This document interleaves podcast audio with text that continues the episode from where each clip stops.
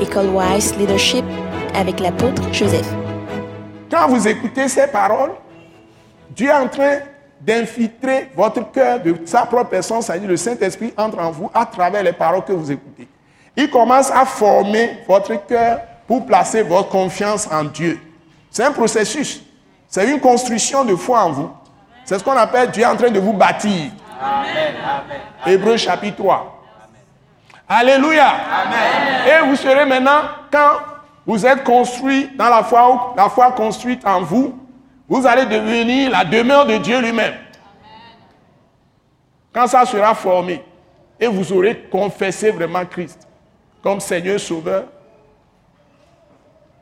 vous avez la foi de Christ ou la foi de Dieu. C'est-à-dire, vous fondez toute votre vie. Ça suppose que vous avez déposé toutes les armes que vous utilisez vous-même pour vous défendre. C'est-à-dire, quand vous avez affaire aux gens, vous les accusez, tous vos malheurs, vous les attribuez aux autres.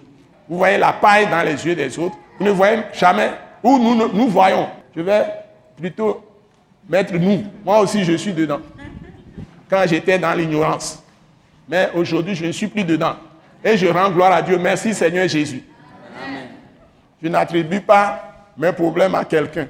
Mais quand vous êtes dans l'ignorance, mais vous êtes un chrétien charnel, chaque fois que vous avez un problème, si c'est votre femme, vous allez c'est la femme. Si c'est l'homme, vous allez c'est l'homme.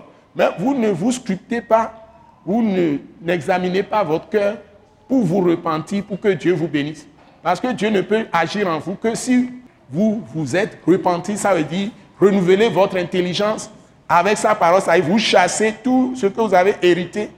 Ça veut dire que vous n'aurez plus à garder tout ce qui est contraire à la parole de Christ crucifié, ressuscité dans votre cœur. Même si c'est votre Père qui l'a dit, vous rejetez ça, vous, adoptez la parole de Christ dans votre cœur. C'est ce qu'on appelle la foi.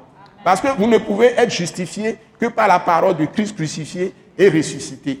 Donc si vous gardez sa parole dans, votre cœur, dans son cœur, vous l'acceptez d'abord, vous soumettez et vous obéissez à cette parole, ça vous met dans la position de dépendance totale de Christ Jésus. En ce moment, vous ne mettez plus vos confiances dans des paroles que les gens vous disent. Vous allez comparer tout ce que les gens vous disent à la parole de Christ Jésus.